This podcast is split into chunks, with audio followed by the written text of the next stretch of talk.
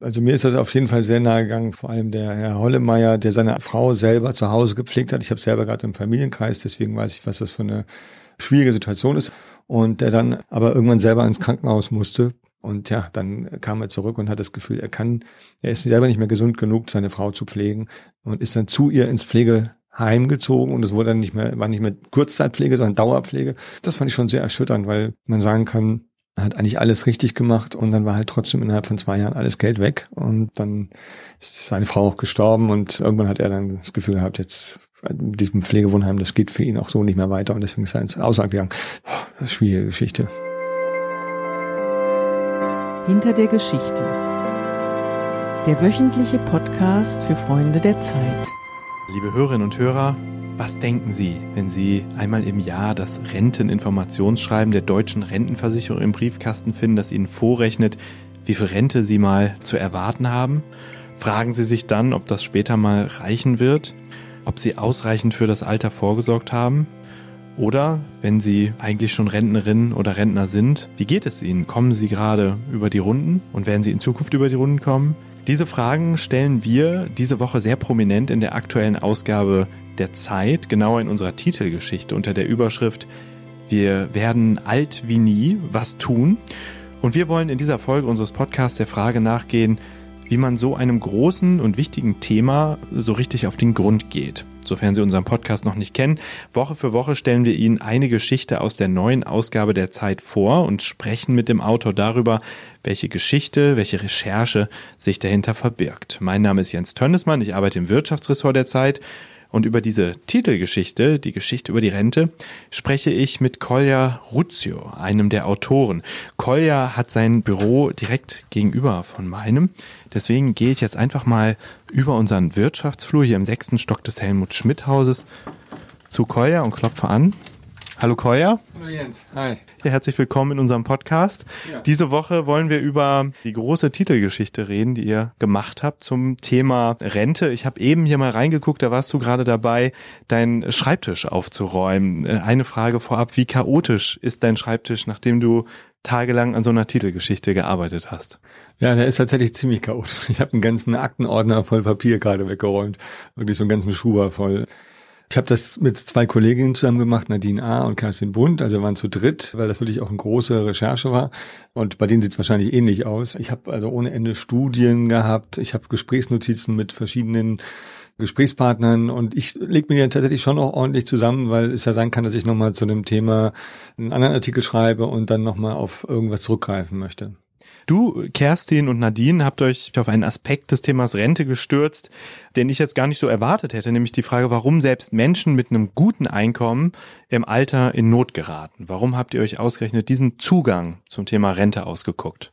Ja, das hat eigentlich, ich denke, zwei Gründe. Das eine ist, wir haben eigentlich ganz zufällig einfach gehört von Fällen, wo Leute, die im, in einem Seniorenheim leben, vielleicht schon gehobeneres Seniorenheim, ist nicht, nicht ganz, ganz einfach, aber jetzt auch nicht Luxus, sondern irgendwo so Mittelklasse wahrscheinlich, die im Seniorenheim leben, die sehr, sehr alt sind, 95, solche, so ein Alter, und die aber irgendwann plötzlich diese Seniorenheim nicht mehr zahlen können und ausziehen müssen. In dem Alter plötzlich Pflegefall das Seniorenheim verlassen müssen, weil das halt ein teureres ist. Solche Fälle haben wir gehört. Gäbe es, gibt es wahrscheinlich nicht ganz oft, aber es gibt wohl solche Fälle. Die Pflegeversicherung zahlt ja auch, wenn man kein Geld mehr hat, aber natürlich zahlt die auch nicht alles. Also es kann Probleme geben. Und das war, sagen wir mal, der Ausgangspunkt für die Recherche. Und dann war auch die Überlegung, man weiß eigentlich ja schon sehr viel. Ich glaube, jeder hat mittlerweile mitbekommen, wenn ich wenig einzahlen kann in die Rente, weil ich lange arbeitslos bin, weil ich einen ganz niedrigen Lohn habe, dann bin ich im Alter wahrscheinlich letztlich arm oder jemals habe ich keine hohe Rente. Das ist klar und ganz, ganz oft diskutiert und dargestellt worden. Wir hatten das Gefühl, wir können jetzt auch einmal in diese eher Mittelschicht schauen. Wie sieht's denn da aus? Selbst wenn man gute Renten hat, das ist halt das, was uns auch interessiert und bewegt hat.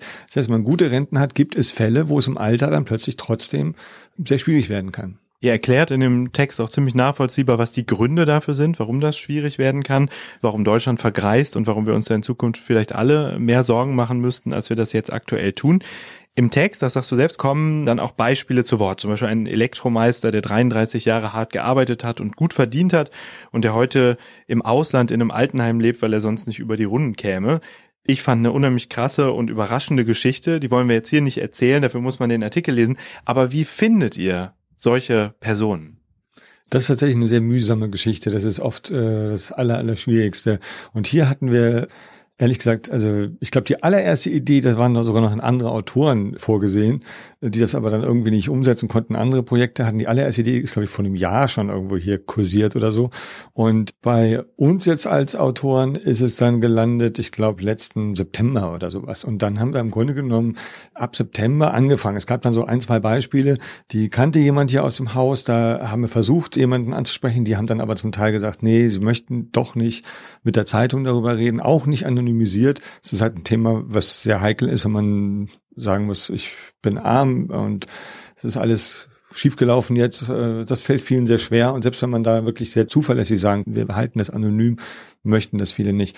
Deswegen sind wir da ein paar Mal gegen die Wand gelaufen, hatten zwischendurch schon das Gefühl, wir müssen eine Geschichte ganz anders machen. Und dann ist das manchmal so über das eine zum anderen. Ich glaube, ein Beispiel haben wir gefunden. Da gibt es jemanden, der Wohnheime, alten Wohnheime im Ausland betreibt, weil er die Erfahrung gemacht hat, es gibt immer wieder Fälle, wo Leute sagen, in Deutschland kann ich das nicht mehr bezahlen, aber in Ungarn oder woanders ist es günstiger. Dann kann man den fragen, können wir jemanden kennenlernen, der bei Ihnen in einem Wohnheim wohnt. Ist ein Weg zum Beispiel, an jemanden anzutreten, manchmal über persönliche Kontakte, so eine Mischung.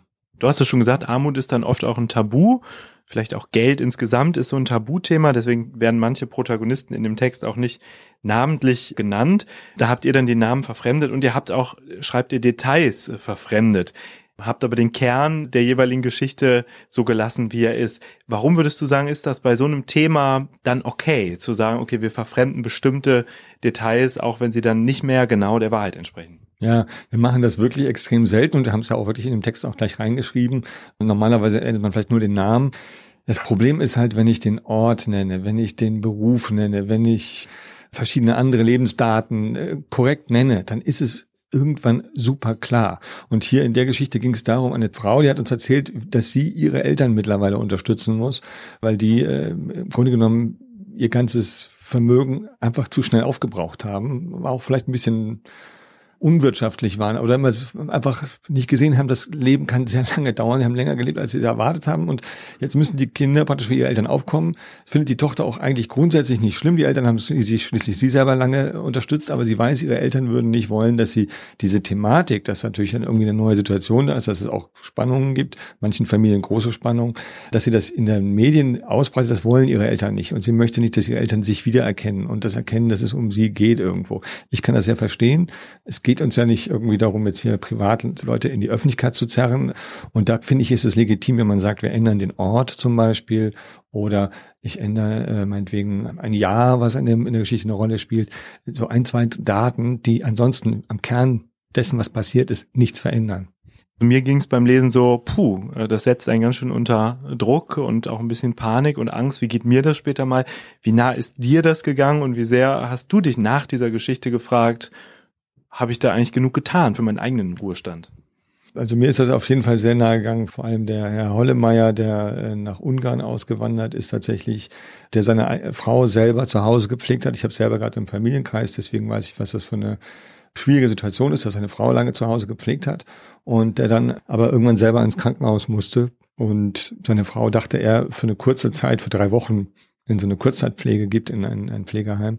Und dann hat seine eigene Behandlung im Krankenhaus so lange gedauert, sondern etliche Operationen, dass das dann irgendwie Monate waren plötzlich. Und ja, dann kam er zurück und hat das Gefühl, er kann, er ist selber nicht mehr gesund genug, seine Frau zu pflegen und ist dann zu ihr ins Pflegeheim gezogen und es wurde dann nicht mehr, war nicht mehr Kurzzeitpflege, sondern Dauerpflege. Das fand ich schon sehr erschütternd, weil man sagen kann, hat eigentlich alles richtig gemacht und ja, dann war trotzdem irgendwann einfach obwohl er auch gut verdient und gespart hat und es, die waren jetzt nicht irgendwie unvernünftig und dann war halt trotzdem innerhalb von zwei Jahren alles Geld weg und dann ist seine Frau auch gestorben und irgendwann hat er dann das Gefühl gehabt, jetzt mit diesem Pflegewohnheim, das geht für ihn auch so nicht mehr weiter und deswegen ist er ins Ausland gegangen. Eine schwierige Geschichte. Änderst du jetzt was oder ziehst du noch Altersvorsorge nach, nach dieser Recherche? Ach, ich habe tatsächlich, das ist interessant, ich habe ein Gespräch geführt mit einer Beraterin bei der Verbraucherzentrale. Die äh, bieten sowas an für, gegen Honorar, dass man sich beraten lässt. Und da habe ich, äh, ich habe nur mit ihr drüber gesprochen, was sind so allgemeine Tipps, was sind so deren Erfahrungen, wer kommt zu ihnen, was können sie da eigentlich tun. Aber da habe ich mir hinterher gedacht, okay, das Beratungsgespräch, das sollte ich nochmal gegen Honorar wirklich ernsthaft für meine eigenen Finanzen mit ihr führen.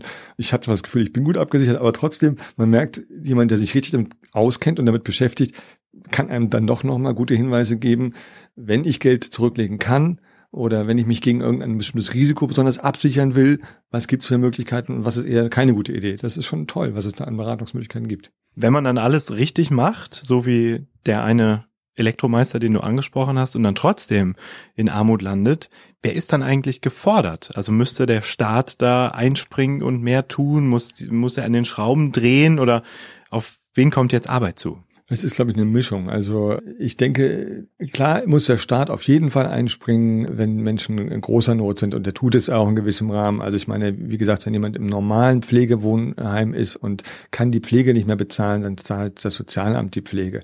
Nimmt allerdings auch die Kinder dann im Zweifelsfall auch in Haftung und holt von denen auch Geld. Das ist schon so, dass die Familie auch eine Rolle spielt und die Familie auch sich gegenseitig helfen muss. Der Staat muss aber natürlich in den größten Notfällen helfen. Er muss auch Leuten, die wirklich geringe Renten haben, weil sie lange arbeitslos waren oder einfach sehr wenig verdient haben, da muss man auch gucken, dass man den Menschen ein anständiges Alter ermöglicht. Wenn man in der Mittelschicht ist, sich bewegt mit einem guten Einkommen, dann ist man natürlich auch selber stark gefordert, weil der Staat nicht alles auffangen kann. Und insofern muss man sich auch der Frage stellen, wie wichtig ist es mir, Will ich, dass mein Vermögen am Schluss aufgebraucht wird? Habe ich genug Vermögen und ist es aufgebraucht wird für Pflege? Will ich eine private Pflegeversicherung? Ich weiß nicht, ob man das wirklich braucht, aber das kann man, wenn man das verhindern will, dass man am Ende alles hergeben muss, vielleicht für die Pflege, kann man sich das auch überlegen. Das ist ein bisschen eine individuelle Sache auch, aber ich glaube, es ist eine Mischung. Der Staat muss für bestimmte Fälle vielleicht noch mehr tun, aber man ist auch selber vielleicht doch gefordert, auch in der Familie frühzeitig sich Gedanken zu machen, wie gehen wir damit um, wenn das und das passiert.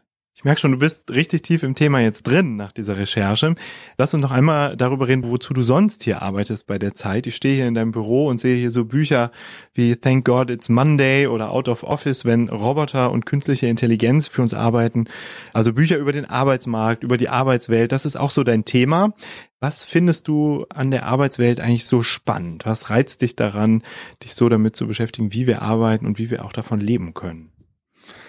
Also Arbeitswelt hat halt eine unheimliche Bandbreite. Es ist einmal, gibt es natürlich so die ganz privaten Arbeitserfahrungen. Ich meine, praktisch jeder geht ja irgendeiner Form von Arbeit nach. Wenn man jetzt nicht nur Erwerbsarbeit als Arbeit bezeichnet, dann sowieso jeder.